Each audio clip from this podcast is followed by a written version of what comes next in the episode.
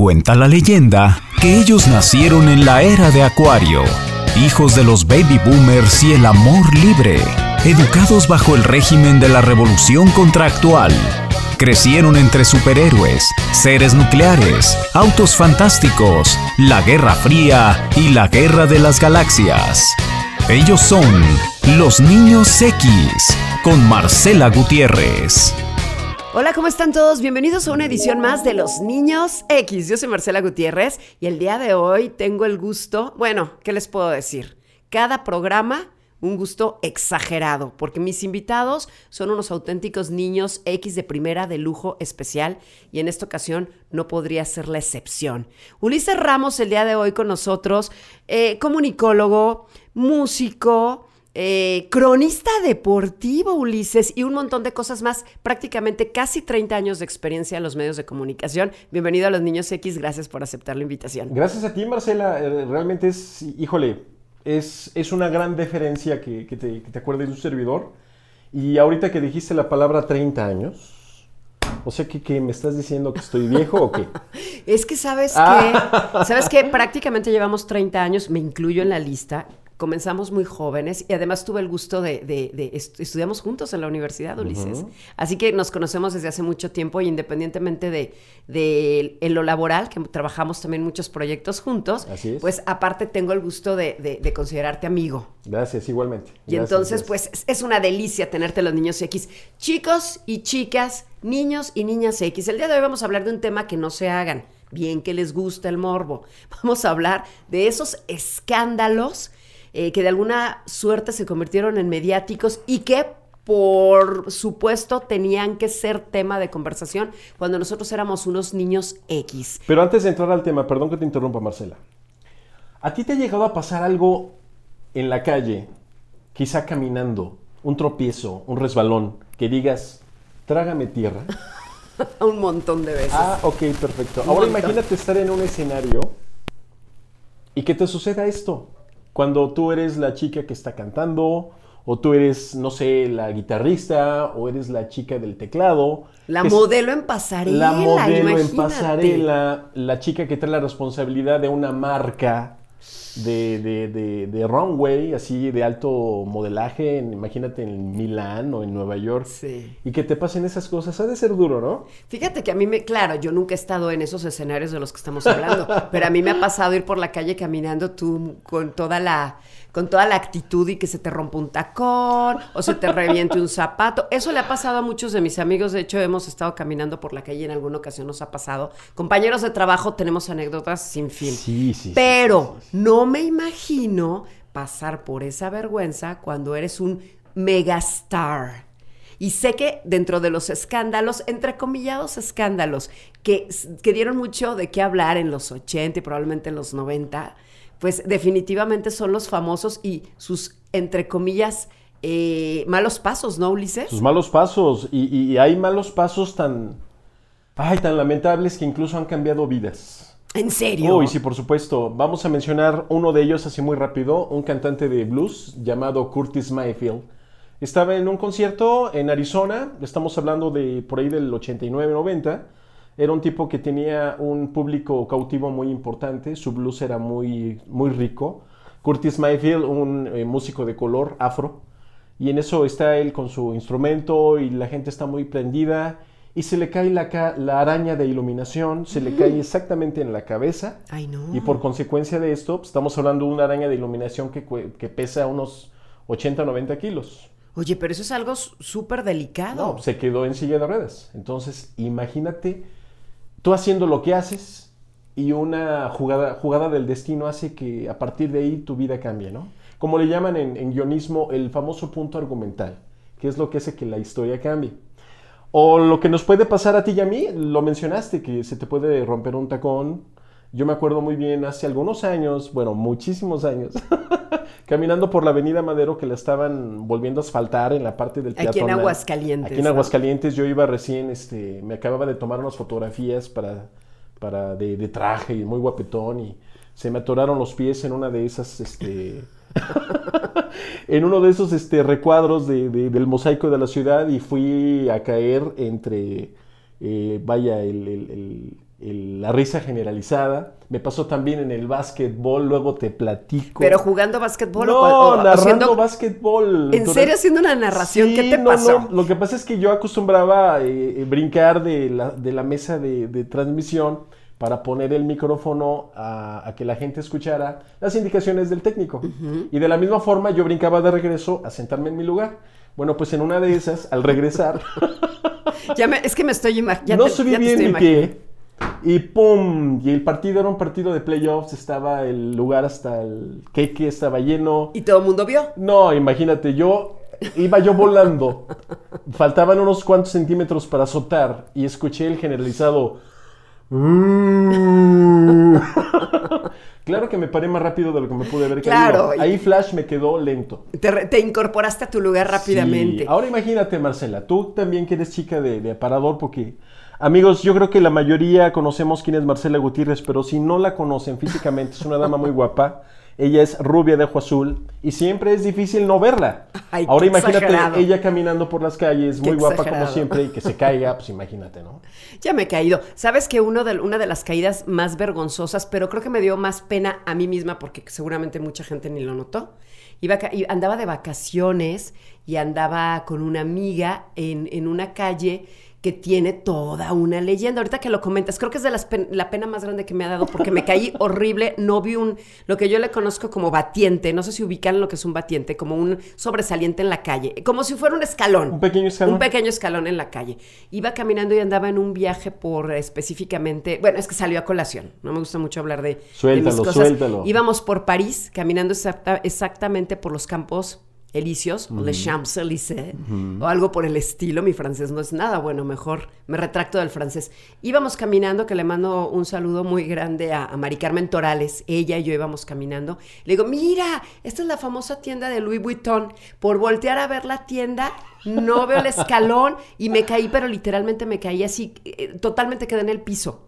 Entonces, pues lo primero que piensas es, ¿quién me vio? Alcancé a incorporarme, levantarme, me tuve que seguir, eh, seguir caminando. A mí me dio mucha pena por la calle, específicamente una calle muy bonita, una calle muy, muy de glamour, como dices tú. Entonces me sentí bastante ridícula. No me di cuenta si alguien me vio o no, porque igual que tú, me incorporé, seguí caminando.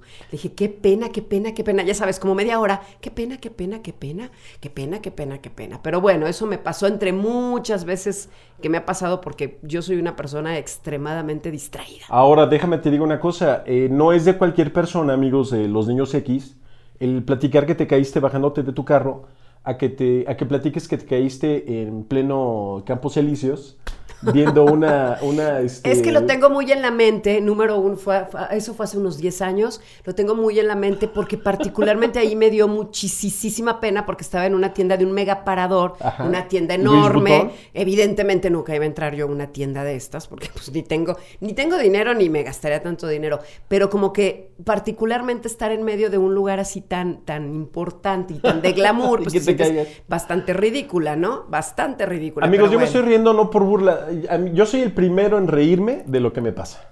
Oye, y... Creo que es bueno ver así las cosas, ¿no? Bueno, pero nosotros tenemos esa gran ventaja, nos caemos, nos reímos. Sí. Pero ¿qué pasa? Bien lo acabas de decir tú, cuando eres famoso. En este caso, este artista le cambió la vida porque se quedó en una silla de ruedas. Pero. ¿qué ha pasado hoy día, por ejemplo? Bueno, digo, voy a hablar un poquito de lo que pasa hoy día. Hoy con eso de que todo el mundo lleva el teléfono, pues eres el hazme reír en las redes sociales. sí, que si se cayó, por ejemplo, ahorita me viene a la mente, como niño X y no tan niño X, cómo se burlaron, por ejemplo, de Juan Gabriel y la famosa caída cuando iba como hacia atrás. Sí. Una caída que, que creo que sí fue Le bastante. lastimó las muñecas, de hecho. Sí, pero alguien grabó y cómo se burlaron de él gracias a las redes sociales. Hay otros artistas. ¿Quién se cayó también alguna vez? Eh, José tú- José ¿Quién? también se cayó. Eh, Jacqueline Andere, la mamá de Chantal Andere, en una presentación de una... Ella iba a, a develar las, las 100 representaciones de una obra de teatro y la dama, bueno, dio un mal paso y se fue encima de los músicos que estaban en vivo en ese momento, porque los músicos estaban abajo en un batiente.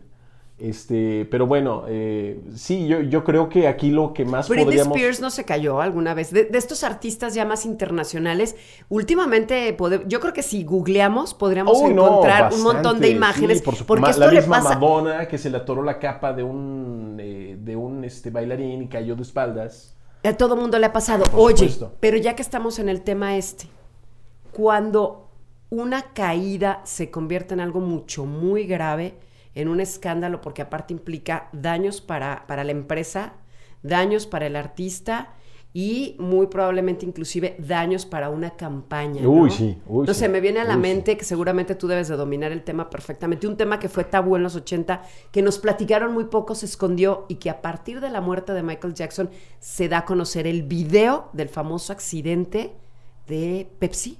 Sí, eh, era 1984, él estaba grabando el comercial de la Pepsi junto con sus, sus hermanos, ¿te acuerdas de los Jacksons? Sí. Bueno, pues él estaba disfrutando las mieles de su disco Thriller y era la máxima estrella pop de ese entonces. Tú y yo lo veíamos y de repente nos enteramos al poco tiempo que había tenido un accidente y por el cual él tenía un muy característico peinado, como, como envaselinado y demás. Lo que pasa es que, bueno, él al momento de grabar el comercial eh, llevaron equipo de alta pirotecnia y él sale de, la parte alta del escenario caminando hacia abajo para incorporarse con sus hermanos bailando. En ese momento se enciende la pirotecnia y uno de, bueno, parte de la pirotecnia cae a su cabello, se incendia, ahora lo puedes ver en YouTube, y es cuando él no se da cuenta y él sigue este, Creo que bajando da unas escaleras. piruetas también, ¿no? Que todavía eso generó que el- la llama todavía... Sí, vaya, y con lo que se pone uno encima, ¿te acuerdas del famoso Super Punk? Sí. Que te ponías de Seguramente traía algún... Flamable, Ajá, ¿no? totalmente Alcohol flamable, alcohol. Bueno, esta quemada de, de la cabeza a la altura de la mollera, como dicen los bebés, le causó una quemadura de segundo y tercer grado. Tuvo que ir al hospital. Eh, se, se pagaron, estuve viendo la nota precisamente anoche, se pagaron 1.7 millones de dólares ¿Por daños? por daños, que en ese entonces era mucho dinero. Ahora se habla... Sí, no, no, ahorita hablar de que... Entonces, la Pepsi, la, la compañía, tuvo que indemnizar a Michael Jackson por el Sí, por supuesto, sobre todo porque no se, no, no, vaya, no había los sistemas de, de- de seguridad que seguramente ahora hay alrededor de una pirotecnia. este, se tuvo que pagar por daños esa cantidad, que en ese entonces era enorme. Incluso a él lo atendieron en un hospital donde él pues conoció a otras personas que también habían resultado con quemaduras de otros accidentes y do- donó él parte de ese dinero. Él lo donó a ese hospital. De hecho, una de las alas donde a él lo atendieron se llama Michael Jackson Wing, en esa parte del hospital de, de- de- de gente con quemaduras. Ándale, ya te está hablando Michael Jackson. ya me está ¿eh? hablando Michael Jackson. Oigan, y de hecho, mucho tiempo fue de alguna forma oculto eh, o ocultado el, el accidente porque no le convenía a la compañía. Entonces, ¿qué sucede? Nos enteramos que tiene un breve o un pequeño percance. Creo que lo manejaron como un pequeño percance, Ulises. Pero el video, si no me equivoco, tú que eres súper experto en música, si no me equivoco, el video realmente eh, se publica a raíz de la muerte de Michael Jackson, ¿no? Creo que fue Eh, cuando... Porque estuvo, estuvo guardado. Estuvo guardado, estuvo guardado, este, vaya, eh, aquí la situación fue que efectivamente con la muerte de él, bueno, pues empiezan a salir mil y un cosas. Muchas cosas. incluyendo el video de cuando él se, se quema su, su- su- su cabeza. Ya después, eh, su cuero cabelludo, ya después podemos eh, enterarnos con el paso de los años que sí, pobrecito, sí batalló bastante con, ese, Pues con, esa, con esa dolencia que es muy, muy fuerte. No sé si tú has escuchado esta teoría, pero hay una teoría que dice que a raíz de, de las quemaduras que tuvo en el comercial de Pepsi en los 80, él tiene este problema de adicción a los analgésicos que al final de cuentas lo llevaron a la muerte. Algunos se han atrevido a decir que debido a este, a este problema, a este accidente que tuvo en el comercial. Y sus 25 mil operaciones de, de Ay, cirugías Dios. plásticas. Después vamos a hacer un programa especial de Michael Jackson porque de él hay mucho de qué hablar. Y una de las cosas, fíjate, hablamos del escándalo, digamos, el accidente, escándalo que tuvo en los 80, pero yo creo que uno de los, uno del, perdón, de los escándalos para mí que me llamaron mucho la atención, y nada más lo voy a tocar así muy brevemente, fue hace cerca de dos años cuando, no me acuerdo qué, qué empresa fue, no sé si fue HBO, sacó el documental de los, de dos o tres de los niños que acusaban a Michael Jackson de abuso. ¿Tuviste oportunidad de ver este Eh, documental? Living Neverland. Sí. Living ¿Qué Neverland. tal? Living Neverland. Así es. Sí. A mí me dejó impactada ese documental. Uno de ellos eh, eh, testificó a favor de Michael Jackson En su momento. en su momento y después resulta ser que ya me acordé que sí me dañó y vamos, a, vamos con, con todo contra él. Eh, es polémico, polémico fuerte, al por muy mayor. fuerte. Muy, muy fuerte, muy y, fuerte. de larga duración, porque eran dos capítulos de dos horas cada uno. O sea, es un documental, un documental de cuatro horas. En aquel momento, sí tendrá unos dos años, más o menos. Aproximadamente dos años, sí. Se dice o dijo la familia Jackson que en su momento harían la réplica, su derecho de réplica lo, lo iban a ejercer con un, digamos, un, un documental donde todos esos datos se podían refutar, pero creo que hasta hoy día no sabemos nada al respecto. Lo último que supe al respecto fue que la mayoría de la gente está a favor de la imagen, de la buena imagen de Michael Jackson. Es que es Y difícil. es difícil. Y luego eh, la mayoría de la gente también está en contra de, de- de la declaración de estos dos muchachos, en especial de aquel que testificó con mano en la Biblia y diciendo I do, I swear, eh, a favor de Michael Jackson y que ahora está cambiando su Ahora testimonio. cambió su testimonio. Para mucha gente eso dicen, bueno, pues de qué se trata, ¿no? Sí, eso es triste. Muy, te digo, en algún momento tendremos que hacer todo un especial, porque si somos niños X, Michael Jackson está en, nuestra, en la memoria colectiva. Por supuesto. No nada más de nosotros, también de nuestros hijos y Por seguramente en su momento de nuestros nietos, porque la, el talento de Michael Jackson es indiscutible. Pero ¿en qué momento el artista tiene que ser separado de el hombre? es, es muy complejo, muy complicado y, y muchas estaciones de radio a raíz de- del documental, la salida del documental hace dos años, decidieron eliminar totalmente de sus catálogos todo lo de Michael Jackson. Con tantas cosas que se están eliminando, ¿verdad? Hoy día. eh, hoy día, con estas llamadas generaciones de cristal, que con todo respeto, cada generación tenemos lo nuestro. Nosotros somos la llamada generación X, vienen otras generaciones y bueno, se van a reír de cosas que a lo mejor a nosotros nos impactaba. Exacto. Yo lo que recomiendo cada que platico de una situación así es que nunca pierdas la capacidad de asombrarte.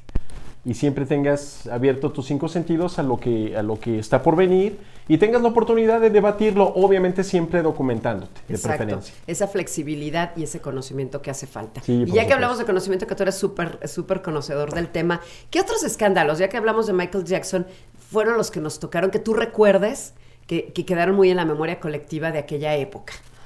Eh, pues eh, no, no, es tan, no es tan añeja el, el recuerdo, pero yo sí. ah, Platicábamos hace ratito que a mí, cuando yo, por ejemplo, me caigo, me muero de la risa. Tú se- sentiste mucha pena mucha cuando pena. te caíste y a lo sí, mejor ya mejor. después te daba risa. Ya después te ríes, claro. Fíjate, ¿cómo puede, ¿cómo puede marcar el carácter de alguien cuando te sucede algo totalmente inesperado? A partir de, de lo que te sucede en ese momento con tanta gente viéndote, tantos teléfonos celulares grabándote. Vaya, ¿cómo, ¿cómo puedes demostrar el carácter? Hace unos 8 o 10 años aproximadamente, el vocalista y líder de la banda Foo Fighters, Dave Grohl, Dave Grohl, que fue en su momento también baterista de Nirvana, este tipo cayó del escenario en un pleno concierto y se fractura la pierna. En pleno concierto. En pleno concierto ¿Y qué está el video. Después de que se cayó. Lo levantan y él dice el micrófono, creo, I think I broke my leg. Él lo sintió en ese Él momento. sintió la fractura. Bueno, fue tan profesional el tipo que le pusieron una sillita, le metieron un, analgésico, me imagino. Para Y siguió que- con el concierto. Siguió con el concierto. Esos son artistas. Y lo más importante que hay que reconocerle a una figura como él, yo pienso que el, vaya, el, el- el- artista promedio pues, se toma su tiempo para recuperarse. Él mandó a hacer una silla especial para no dejar caer la- la- el tour y poder terminar. Está el diseño de la silla, está el diseño de los movimientos que hacía la silla que se le hicieron sus ingenieros inmediatamente. Para que él pudiera, Para sin, que él pudiera- sin problema hacer sus cosas. Exactamente, ya, ya tuvo que cantar y tocar, obviamente sentado, pero vaya, esto te habla del carácter que en ese momento puedes descu- descubrir de alguien, ¿no? Yo me río, yo me muero de la risa, tú te da pena, él dijo, bueno, pues va, me acabo de fracturar, El show debe continuar. el show debe continuar. Oye, y a propósito de show debe continuar, fíjate que esto nos lleva a otra, otra cara de los escándalos. Bueno, escándalos, en este caso pues son anécdotas que ya a estas alturas de la vida probablemente cuando nosotros éramos niños, hace rato fuera del aire estamos hablando tú y yo, de cómo las revistas eran las que nos, nos nutrían de información, de chismes y demás. Y tú te venías enterando tal vez de que tenía un accidente un artista, mm, puede ser hasta meses después y por una foto que alguien alcanzó a, a- tomar. Hoy día la información viaja tan rápido que pasa una situación y en, en, unos cuantos minutos ya lo puedes encontrar en Twitter, en las diferentes plataformas digitales. Yo no sé hoy cómo se manejan las agencias noticiosas que antes pues era entrecomillado un negocio, porque hoy día puede un usuario llevar la noticia mucho antes que, una agencia Reuters o, mucho antes de, ah, pues las diferentes, CNN o lo que llámale como tú quieras. ¿Qué pasa? cuando nos, acordamos de cosas de la década de los 80 o de la, casa, de la década de los 90, se convertían en temas de conversación en los programas que también no eran tantos como hoy día. Tú veías programas donde, se discutía tal o cual situación y claro, por supuesto, existían los programas de información musical no tanto de chismes. Y ahorita me viene a la mente uno de los escándalos que no tiene que ver con caer físicamente, pero sí caer del pedestal de tus de tus fans y me acordé específicamente de Rob Lowe. Uf.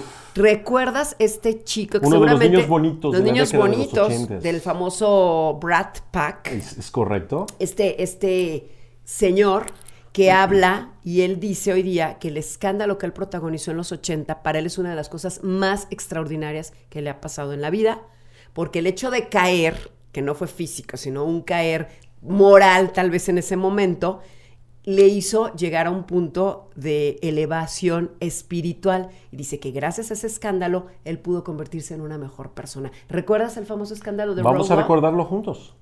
El famoso escándalo del eh, tape o el videocassette donde él aparecía eh, en actividades íntimas, digamos de alguna Cuchicuchescas.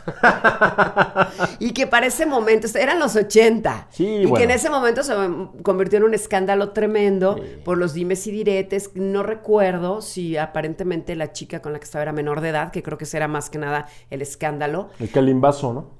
El famoso. Oye, hace poco vi una entrevista con Kalimba y dice, y según él dijo ya la verdad, jamás pasó nada con la chica, pero nunca me mm. permitieron demostrarlo, dice él. Mm. Pero bueno, el caso es que Rollo lo que hace, lo que al parecer le robaron un, fíjate qué diferente. Mientras los demás, alguien les hackea la cuenta, a él alguien le robó literalmente un videocassette donde aparecía con una menor de edad. Un beta, ¿no? O un VHS. Una cosa así. De hecho, el escándalo se llamaba, ¿cómo le pusieron? Sexo, video y no recuerdo muy bien cómo era el asunto, pero tiene, tenía hasta un nombre muy específico. Sexo, mentiras y video. Ah, no, esa es una película. Eh, pero al final de cuentas dice Rob Love sobre el escándalo sexual que protagoniza en los 80. Fue lo mejor que me pasó en la vida y como te digo, pues era un video de contenido sexual.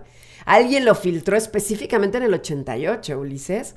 Y bueno, pues se suponía que esto podría poner en jaque la carrera, pero sin embargo, él, por un lado, supo capitalizarlo porque todo mundo habló de Roll Love, que para entonces lo hemos visto en algunas películas que, que ahorita no me vienen a la mente. Mira, a pesar de que soy súper fan. Bueno, pues él fue uno de, las, de los niños bonitos de los ochentas. Está una película eh, llamada Clase, que a mí me encanta con él. Está El Mundo de Wayne, que también sale por ahí en ya, en los 90. En los 90. Sí. Eh, bueno, algunas eh, series de televisión donde él ha salido en varias de ellas. Pero este, sobre todo para el público femenino, chicas, si ustedes por ahí en un momento quieren eh, checar quién era el crush de la mami o de la tía en la década de los ochentas, póngale así en Google Rob Lowe, R-O-B-L-O-W, Rob Lowe, y ahí va a aparecer el rostro de uno de los chicas, de los chicos más deseados por más atractivos, muy atractivo. Y lo más increíble es que hoy día está en una serie de televisión, porque recién lo vi, una serie de televisión del año pasado, si no me equivoco, se sigue viendo estupendo. Pues fíjate, tanto aprendió de este escándalo donde lo crucificaron que lo tomó por el lado amable, como decías tú. Tenías dos opciones, ¿no? O, que te destruyera el escándalo o que tú sobrevivieras. En su caso dice que entró a un a un, ¿cómo le podemos llamar? A un grupo de apoyo para rehabilitarse del alcoholismo que padecía en ese momento. Él era muy joven y que hoy día presume lleva casi 30 años casado, cosa rarísima en Hollywood, y con una vida muy plena, muy, muy sano, y hoy día lo puedes ver casi, casi idéntico cuando era un veinteañero, gracias a que supo, supo de alguna forma eh, tomar la experiencia, aprender de ella y cambiar la vida. cosa que no todo mundo le sucedió. Se necesita mucho temple, Marcela, y creo que los años es lo que te dan, te dan temple en algunas, en algunas personas, ¿verdad?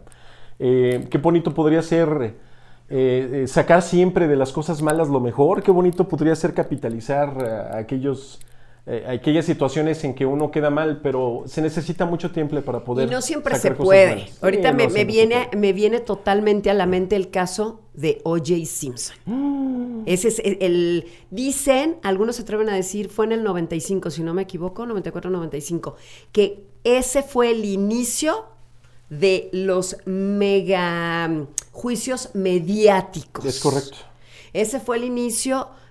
Te lo digo, yo en aquel entonces vivía en Los Ángeles, bueno, no, no es cierto, no vivía en Los Ángeles, vivía en California, no en Los Ángeles, un poco más al, al norte. Pero de estar viendo la tele, te interrumpieron la transmisión para durante, yo no me acuerdo cuánto fue, si una hora o dos horas, ir viendo la persecución por el freeway La camioneta de. O.J. Simpson, un helicóptero iba siguiendo la famosa camioneta blanca. Eh, uno de los periodistas se pudo comunicar con el conductor, que era un amigo de O.J. Simpson. O.J. Simpson iba en el asiento de atrás. Él iba eh, con una arma amenazando con suicidarse y todo porque se entera que tenían una orden de. de- bueno, creo que nada más era de presentación De en aquel entonces. ¿Por qué? Porque era sospechoso del asesinato de su ya entonces ex esposa eh, Nicole Simpson. Entonces, la verdad es que en este caso, tan pero tan pero tan sonado, el juicio de O.J. Simpson fue también un negociazo desde el punto de vista mediático. ¿Qué opinas tú? Uy, por supuesto. Yo, yo recuerdo haberme sentido muy triste porque O.J. ¿Tú eras Simpson- fan? Yo soy fan del fútbol americano, del Sí. NFL. A mí me encanta el fútbol americano. Lo disfruto bastante. Soy fanaticazo de, de años.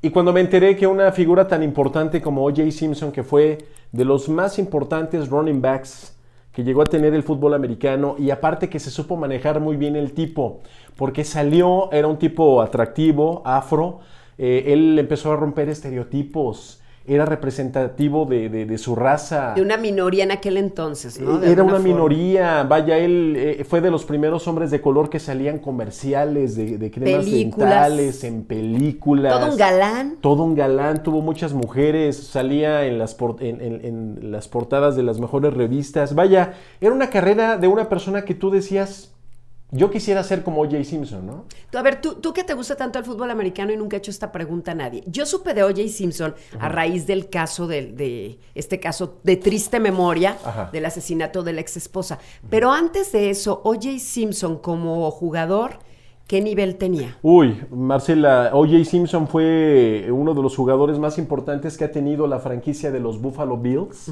los Bills de Buffalo. Hablar de O.J. Simpson es hablar de un jugador ganador del trofeo Heisman, que es el trofeo que se le entrega a los mejores novatos que, que juegan colegial y que luego pasa a, a profesional.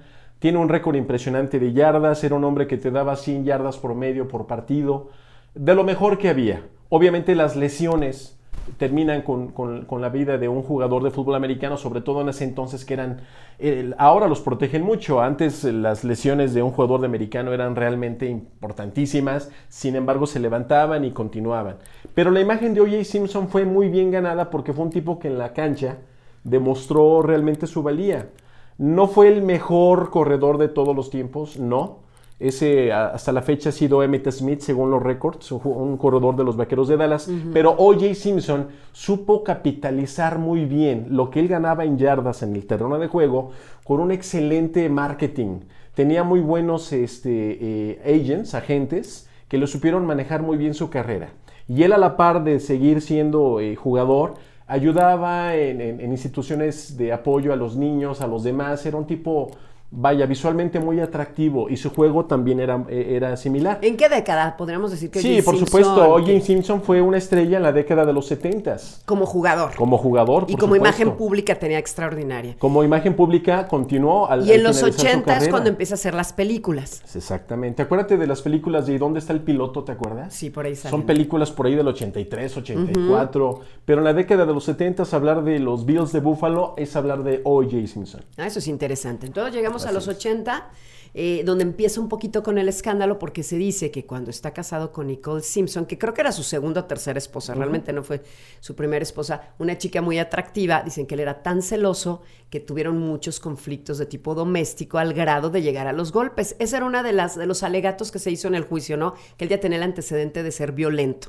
Creo que también ahí hasta cierto punto ya habían pasado varios años y ya O.J. Simpson pues ya tenía que empezar a, a madurar, me imagino yo, como figura, ¿no? Claro. No le ayudó en nada que ya habían pasado sus mejores momentos, entre comillas, porque era muy joven cuando sucedió este, este caso. Ya para el 90, y te digo que no recuerdo en este momento, 94, 95, que encuentran asesinada a su ex esposa en la casa. Todas las, eh, todas las... um, De una forma brutal, ¿eh? espantoso junto con un amigo, Ajá. o al menos algunos dicen que no era amigo, que era alguien que fue a buscarla para entregarle unos lentes que se le olvidaron en un restaurante, nunca se supo bien. Que era el Rodman. en turno. Rodman, pues algunos decían que no, que era un mesero de un lugar donde ellos habían estado en la tarde. El caso es que la asesinan de forma brutal y además por eh, si tú pasabas por la calle donde ellos vivían, se veía el cuerpo, así fue como lo descubrió alguien. Este, el caso es que no, no nos vamos a adentrar en el escándalo, pero tú de- no- nosotros ahorita hablábamos de cómo el escándalo te puede sumir en el lodo o te puede hacer mejor persona. Oye, Simpson, después de una larga, pero larga, larga jornada legal, termina siendo inocente. Cosa que pues hasta hoy día es muy controvertida, ¿no? Pero bueno, Pero él ahorita está en la cárcel, sí sabes, ¿no? eso es a lo que yo quería llegar. Salió libre en el- a mediados de los 90, de alguna forma reivindicado, que creo que nunca se reivindicó, porque para la, para la opinión pública él siempre fue culpable, aparentemente. Te lo digo que yo en ese momento vivía en aquel país y eso era lo que parecía. La gente decía, salió, pero no salió. Salió por la cuestión técnica, pero no salió bien librado desde el punto de vista moral. Pero resulta que en lugar de cambiar su vida y decir, ya estoy libre, voy a reivindicarme, el señor comete un error garrafal y termina en la cárcel otra vez, Ulises. Cuéntanos eso. Sí, hasta donde tengo entendido, se metió a una tienda a robar, ¿no? No. ¿No? No. Ah, no, esa fue, esa fue esta... la- Winona Ryder. Winona Ryder, es, es cierto. No, pero casi. Pero sí, oye, no se metió a robar a O.J. Simpson, pero sí hizo algo muy ridículo, que lo vamos a resumir. Simple y sencillamente hace unos cuantos años atrás, que serán, no sé si fue como en el 2007, 2008, bueno, más o menos por esa época, el señor resulta que se da cuenta que cuando estuvo en la cárcel con todo el asunto del juicio, parece que uno de sus agentes le robó cosas de su propiedad de colección o cosas memorabilia que tenía mucho valor, no sé si recuerdas. Ya recordé. ¿Ya recordaste? Ya recordé. Y entonces junto con unos tipos supuestamente dan con el con una persona que estaba vendiendo la, este tipo esta memorabilia. ¿Ya recordaste qué fue lo que pasó después? Sí, él trató de recuperar sus cosas, ¿no? Sí.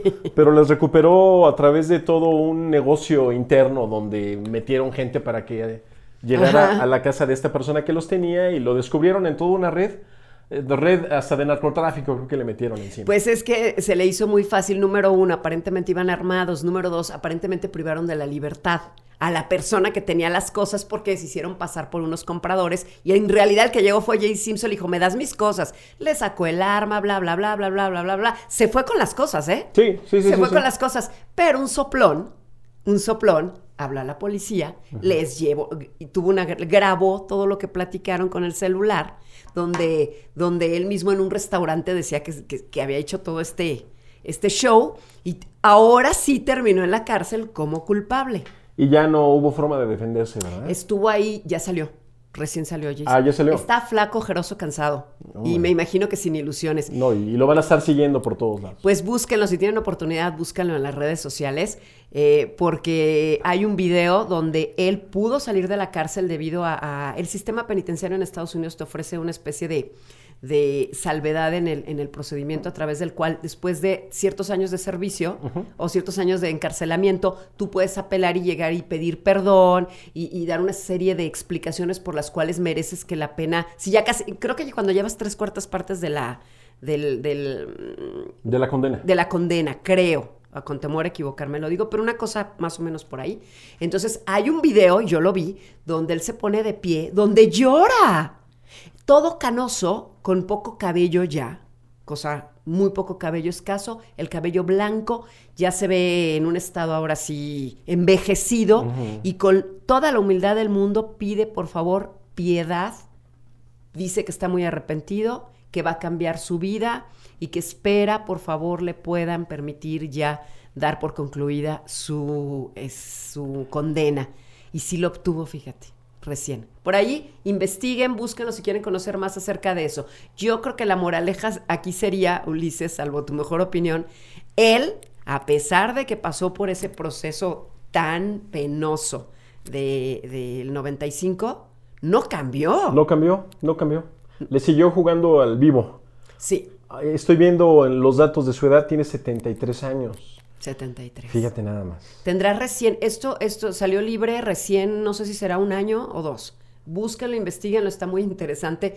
Es muy interesante seguir todo el caso porque dices, ¿cómo es posible que después del escandalazo en el que estuviste envuelto, años después, que serían que fue como en el 2008, estamos hablando de que 10 años o un poquito más después, vayas por la vida pretendiendo que por la mala puedes conseguir. Él decía, se justificaba que eran sus cosas, pero no puedes llegar a supuestamente recuperar tus cosas con violencia y aparte secuestrando a una persona. Oye, Marce, y ahorita que mencionas eh, la palabra de que tienes derecho a, que te revisen tu caso después de haber cumplido ciertos años, ciertos años de tu condena, está el caso que en redes ha tenido todavía mucha presencia de un tipo que en, 1980, en diciembre de 1980, asesina arteramente a uno de los grandes íconos de la música a nivel mundial. Estamos hablando de Mark David Chapman cuando asesina a John Lennon. Le dieron cadena perpetua. Sin embargo, desde diciembre de 1980 hasta el 2020 que estamos, él ha pedido en tres ocasiones que lo dejen salir a través de sus abogados. A lo que voy es que quizás en, casos de otras, de otras personas que quizás no conocemos, a lo mejor los han dejado salir después de haber cumplido tantos años de pues condena. Pues con O.J. Simpson en este segundo caso es porque realmente eran unos cargos menores, también hay que entender, por eso nada más estuvo como siete años. Claro, no había un asesinato, no, no pasó a mayores, ¿no? Pero fíjate cómo es curiosa la cosa, ahora con las redes sociales y demás, le escribe la gente, los fanáticos de los Beatles, que aún quedamos muchos, y le ponen, bueno, yo no, pero no es, algo, no, es algo ajeno en mi cabeza, le ponen, a ver, Mark David Chapman, ni se te ocurra salir. Si tú pones un pie en la calle, estás muerto. En serio, ¿eh? Y yo creo que sí hay muchos fanáticos que se Pero no tiene, pero eh, él nunca obtuvo pena de muerte. No. ¿Cadena perpetua? Cadena perpetua. Hasta la fecha puedes ver fotografías de él, ya es un hombre pues ya de edad. ¿Qué edad tendría cuando asesinó a, John Lennon? Era joven, ¿verdad? Pues eh, vamos a empezar haciendo las cuentas. Imagínate en 1980 cuántos años han pasado. Yo también me acuerdo que cuando asesinaron a John Lennon, yo estudiaba en el colegio y fíjate qué curioso, en medio de una, de una clase llegó y nos comentó una de las maestras, el día de hoy acaban de asesinar a John Lennon, lo cual es curioso considerando que yo estudiaba en un colegio de monjitas, ¿verdad? Pero fue una nota, está, yo tenía 10 años, y, no hagan cuentas, pero bueno, cuando, cuando la asesinaron yo era una niña, ni siquiera adolescente, pero era tan relevante el, el caso que hasta lo comentó una de las maestras en sí, el pues se, trataba de John Lennon. Fue algo, muy, fue algo muy triste. Fue hace 40 años el asesinato y el tipo actualmente tiene 65 años. Quiere decir que cuando cometió el, asesinato tenía 25 años. 25 años, muy joven. ¿Cuántos años tenía John Lennon? Cuando lo asesinaron. Eh, John Lennon murió... ¿Andaría los 40 y algo? Sí, fíjate que no, ni siquiera había cumplido los 50 años, era realmente joven. A mí me llamó mucho la atención que justo, no sé si fueron como, sería tres meses antes de que lo asesinaran, sacó un disco. Sí, el Double Fantasy, que fue su último disco y el cual se acercó su asesino en la mañana de ese mismo día, esperándolo afuera del, del edificio Dakota donde vivía John Lennon, esperando junto con otros cientos de, de fans a verlo y acercarse a autografiar. De hecho, está la fotografía que le llaman la fotografía del siglo, cuando está eh, John Lennon eh, firmándole, autografiándole su disco a la persona que horas después lo asesinaría. ¿Esa foto quién la tomó? Se la tomó un fotógrafo que siempre andaba afuera cachando a John Lennon para sacar fotografías. Entonces existe una fotografía. Claro que sí, la de- podemos de- ver, claro Eso que es sí. una maravilla, Sí, no lo sí, sí. sabía yo. La fotografía del ciclo llaman. A mí me llamó mucho la atención el hecho de que dicen, tú sabes mejor porque tú eres súper experto en ese, en ese Tenía tema. 40 años cuando murió. Muy joven. Muy joven. Muy, muy joven. Dicen que el disco no le había ido tan bien, tristemente, ¿eh? Esto es así como una nota un poquito, este, no de tan buen gusto, pero dicen que el disco no se estaba vendiendo tan bien y que en cuanto fue asesinado, el disco llegó al número uno en ventas. Es correcto. Tristemente. Aquí podemos ver, bueno, eh, eh, estamos aquí en audio, amigos, en podcast de los niños X, pero Sí, le estoy no- pasando no a Marcela ver. en este Pero ahorita momento me la está- fotografía. Y sí, efectivamente se ve claramente que está el, el- el asesinado con el asesino. Es correcto. Y, y cuando está justamente firmando, ¿se habrá percatado este muchacho de que existía inclusive una foto previa al asesinato? Eh, Porque se ve muy cerca la foto. Si sí, pueden, ¿no? búsquenla. Está, está la imagen. Hay una película que se llama El asesinato de John Lennon, donde Mark David Chapman lo, lo, lo actúa este Jared Leto. Ay, la quiero ver. Sí, se llama El asesinato Recomiéndonos de la completa. ¿De qué año será más o menos? Eh, tiene aproximadamente unos 8 o 10 años. el asesinato de John de Lennon. John Lennon. Jared Leto sale en el, en el papel del Mark David Chapman. Ganó como 20 kilos de peso para poder protagonizar a este tipo. Sí. Es una película ¿Quién donde... es el papel de John Lennon? ¿Te acuerdas? Eh, no, no es un actor importante. Buscaron más por apariencia Sí, que otra porque realmente no- no sale mucho, no actúa. Porque realmente me imagino que habla acerca de, de qué es lo que estaba pasando en la vida de, De Chapman. David. ¿Qué, qué pasaba por su mente? Vaya. Sí, claro. Yo Porque- creí en algún momento que este tipo no estaba muy bien de la cabeza. ¿Sabes quién sale en esa película también? Lindsay Lohan. Sí, Ah, la, sale la niña de, Herbie. Sí. También sale en esta es un película. escandalazo la Lindsay Ella Lohan. también. Ella en sí es un escandalazo. Bueno, pues entonces la cosa es que este hombre ya lleva más de 40 años ahí, cumpliendo cadena perpetua. Sus abogados han eh, tramitado por buena conducta, Conducta. el que le permitan salir. ¿Y qué no dicen? lo han dejado ¿Qué, salir. qué- qué parece? ¿Parece que en algún momento podría salir? Sí, porque ha estado muy cerca del- de la oportunidad de salir, pero en redes le dicen, mira, no salgas. Te recomendamos que sigas ahí, si quieres seguir vivo. Porque no vas a... No vas a durar afuera. Eso no va Imagínate a pasar. nada más. Es difícil, es difícil. El día de hoy estamos hablando acerca de escándalos ochenteros, prácticamente en el mundo de la música, aunque no pueden escaparse uno que otro eh, jugador de fútbol americano. Ulises Ramos is in the house en Los Niños X. Si aún guardas una docena de cassettes, aunque no tengas dónde tocarlos, tú eres un niño X.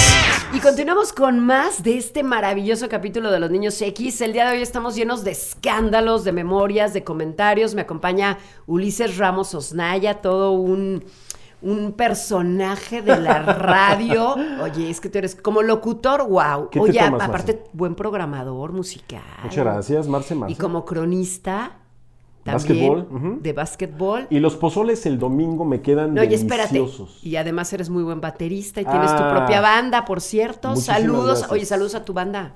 Saludos a la Jurassic Band de tantos años y el nuevo proyecto que estamos arrancando es una banda de covers, Marce, si me permites Aviéntate echarme tu un golacito. sí. Es un proyecto muy lindo que está basado por el amor a la música ochentera, que creo que seguirá siempre en boga porque esa década fue maravillosa. Yo tengo hijas de amigos míos que me dicen, ay, a mí me hubiera gustado conocer, eh, vivir en tu época, porque mi papá me platica y es mucho más emocionante que ahora. Tú sabes que cada quien hablamos maravillas de nuestras épocas porque era en donde estábamos y nos incluía. Seguramente ella hablará cosas muy lindas del reggaetón y toda esa onda. No lo dudes. Oye, así como, como mi papá hablaba muy bien y le encantaba hablar del tap. Bueno, Del le gusta todavía. el Big Band, famoso el tap. tap. Ajá, y las grandes bandas. Claro. Y el señor Glenn Miller, ¿no? Uf. Que son Ray también Conniff. musicazos. Imagínate ah, bueno, ya Ray Conniff que llegó como en los 60, 70. Me acuerdo que mi abuela tenía los discos de Ray Conniff, por cierto. Y nosotros crecimos con esa música cuando la poníamos en el famoso long play. Sí. Y que, que, tu buenos- tocadiscos. Que el tocadiscos. Y cuando se rayaba era todo un acontecimiento en casa. Yo los usaba de frisbee así. mi- Yo mi te voy a no decir a mí que me pasó peor de que se te rayara un disco. Nos compró mi papá y bien emocionados el disco de Parchís. Era, era yo creo que 1982. Éramos unos niños. Bien emocionados pusimos el coche y íbamos a ir a casa de mi abuela que tenía un muy buen tocadisco. Ponemos el coche en la parte de atrás. Era la típica guayín que le decían camioneta guayín. El, el disco en la parte de atrás. Ya nos vamos con la abuela y cuando llegamos la la abuela y bajamos el disco, el disco estaba hecho un chicharrón. Con el sol. Sí, sí. El disco, sí, sí, pero pues tú de niño nunca pensabas, se, se arrugó el disco y ya no sirvió, eso fue muy triste. ¿Te acuerdas de los chiquititos de 45 revoluciones? Ah, yo lloré así, me acuerdo muy bien que era niño, lloré porque dejé en el sol mi disco de Tierra, Viento y Fuego, Earth, Wind and Fire, ajá. del sencillo September.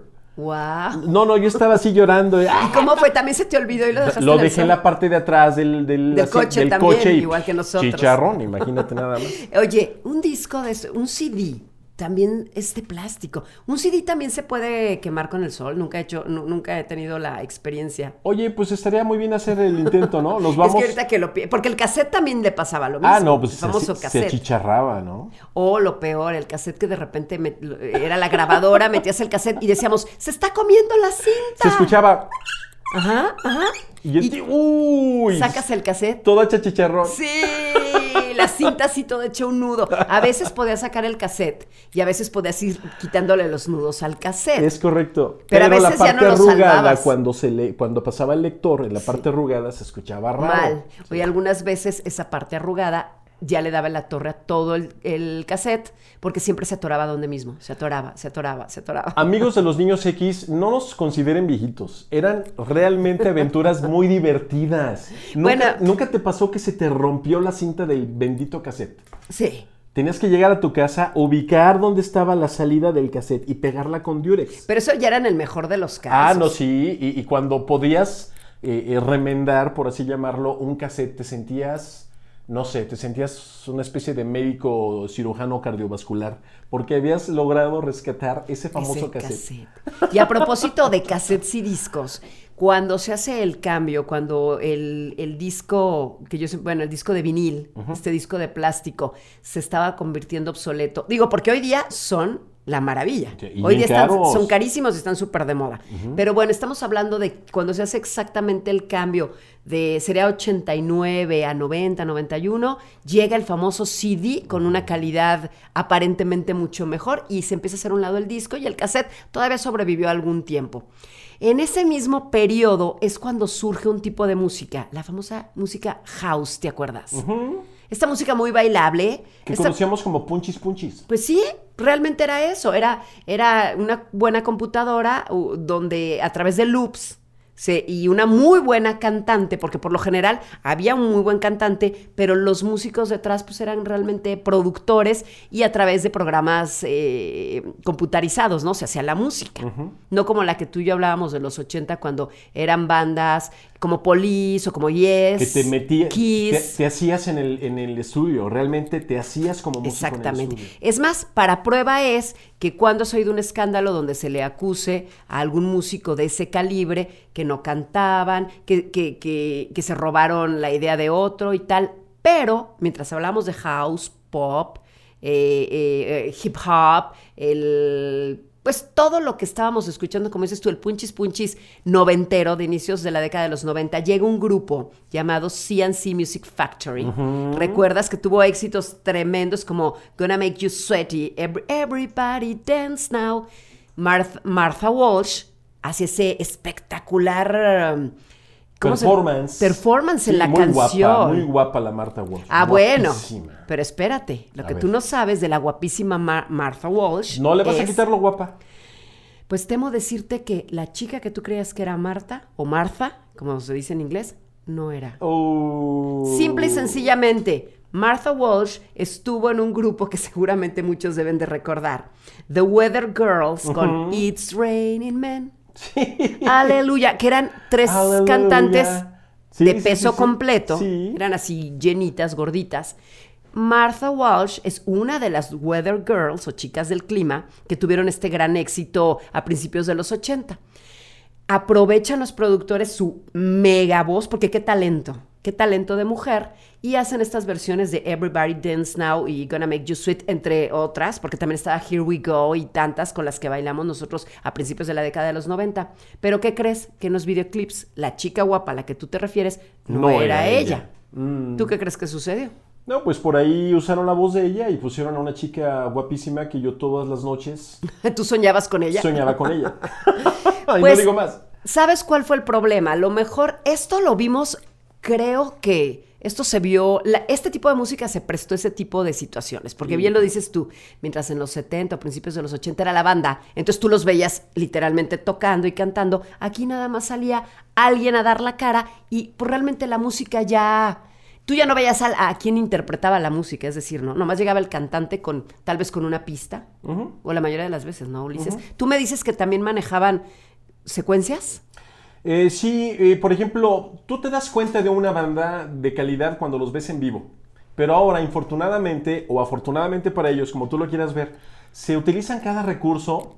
Eh, ahora hay secuencias. Las secuencias traen los sonidos que no puedes reproducir en vivo. Los traes en secuencias. Eh, entonces, este, pues hay mucha facilidad para poder hacer algunos trucos. Caso concreto, las presentaciones de Queen en concierto, en vivo, la parte operística, ¿sí? De este, mamá mía, mamá mía, esa parte operística la lanzan en secuencia.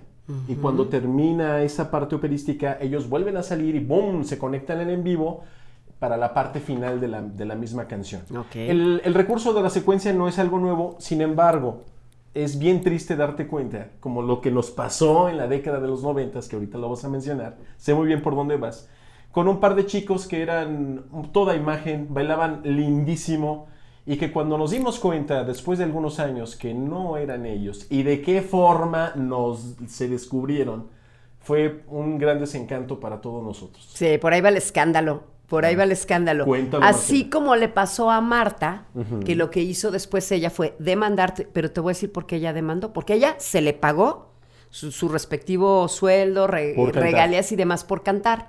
Pero seguramente, bien informada con un abogado, se da cuenta que nunca jamás en la vida había un consentimiento por parte de ella para que otra persona se hiciera pasar por ella a la hora del lip sync, simple y sencillamente de hacer el movimiento de boca. Claro. Entonces, ella se sintió afectada en sus intereses, demanda al grupo y gana, simple y sencillamente porque era una afectación en ella como artista. Sí tenía, sí, sí ganó su dinero por grabar el disco, pero aparentemente había un pequeño truco por ahí que las regalías no llegaban como tenían que llegar por aparentemente ella ser invisible en el, en el proceso de, de comercialización de, de este producto, ¿no? Y por supuesto, cuando hablamos de Martha Walsh, se me ocurren dos casos, uno muy famoso y uno muy, muy local, muy región 4. A ver. Estoy pensando, por ejemplo, me vino ahorita a la mente en México.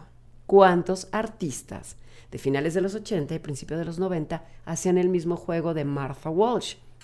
Me viene a la mente uno rapidísimo, siempre pensamos en ese. Si eres niño X, seguramente estás pensando Garibaldi Ah, no. y otros grupos más. Sí, no, bueno, pues es que ellos lo que vendían era imagen. ¿no? Exactamente. Claro. Y eso se hizo en muchos países, tengo entendido, Sí, por supuesto. que es un fraude al final de cuentas. Fíjate que, eh, vámonos directo, eh, descubren, descubre el nombre del dueto. eh, tan- tan- Oye, a mí me gustaba sonado. mucho y tuve el cassette de Milli Vanilli. Los Milli Vanilli, no, no, no, fue todo un, un suceso en aquella época. Me acuerdo muy bien que cuando escuchábamos la canción de Baby, don't forget my number. Ahí, cuando se supo las cosas, todos estábamos bailando y gritábamos, fraude, fraude. Oh, girl, you know it's true. Sí, sí, sí, sí. Eh, fueron canciones icónicas de esa época. Un hitazazazazazo mundial. Hasta la fecha te ponen a tapear el Sí. pie cuando los escuchas. Yo la sigo escuchando y me gusta. Sí, por supuesto, pero resulta ser que realmente no eran los Milli Vanilli los que cantaban, bueno, los que aparecían cantando y bailando, que eran dos tipos así muy guapetones, eh, no eran ellos, eran eh, otras personas las que estaban cantando detrás de ellos. ¿Y cómo se descubre esto? En un concierto, en directo, en vivo, con los instrumentos en vivo. Sí, porque estaban haciendo la simulación completa, ¿no? Sí, les falla el audio del- de la voz y se empieza a repetir como disco rayado y ellos acá como de que... ¡Qué vergüenza! Se metieron al backstage. Oye, eso está peor que caerse en la calle, como iniciamos el programa, ¿no? Eso sí, qué vergüenza. Trágame tierra. Claro.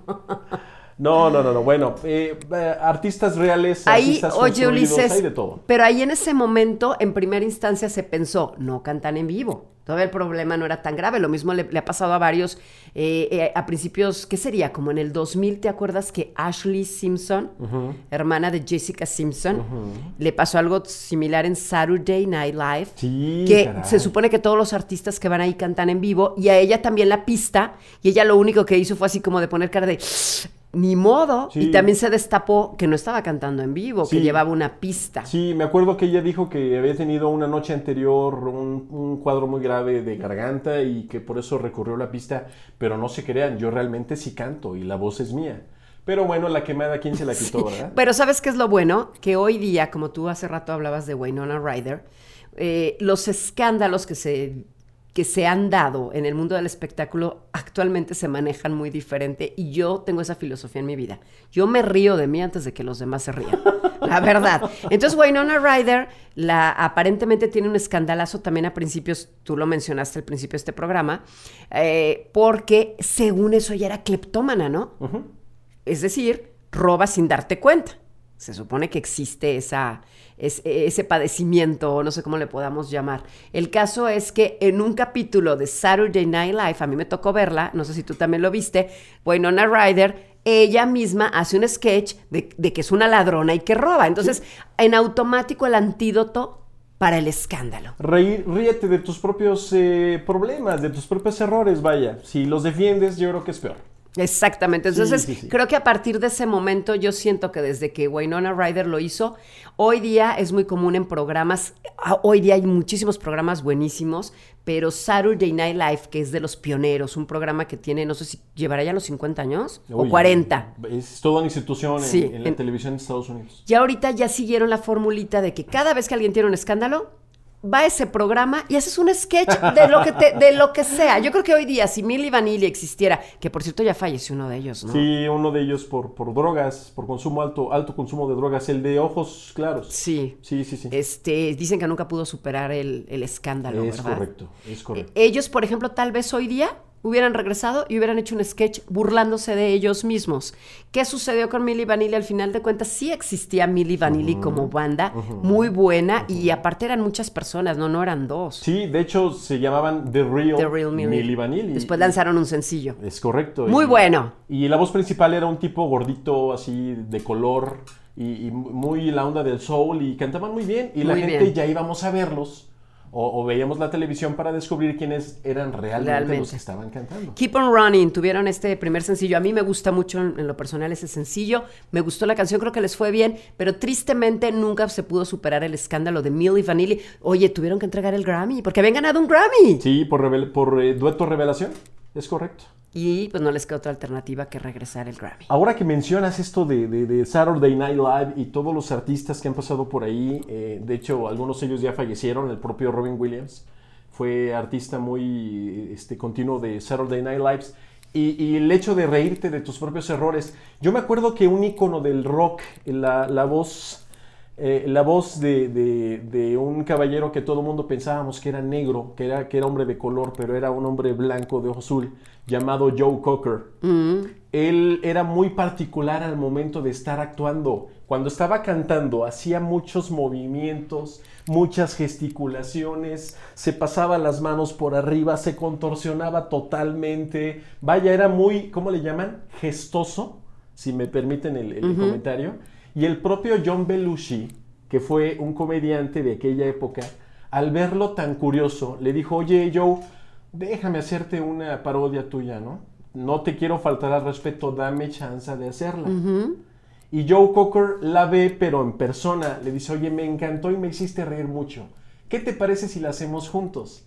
Entonces está el video de la presentación de Saturday Night Live, donde Joe Cocker empieza a cantar su canción The Letter, y a un lado de él está John Belushi, vestido exactamente igual que él, cantando la misma canción y haciendo las gesticula la, la gesticulación del Joe Cocker. Es tan divertido, Marcela. Y épico. Y épico, porque dices, vaya, no se enoja, no se molesta, se está riendo, ¿no? De, de, de, de, de- de su estilo. Y bueno, hablar de Joe Cocker es hablar de toda una institución en la música que ya falleció infortunadamente. Pero él dijo, va, yo no me, yo no me preocupo.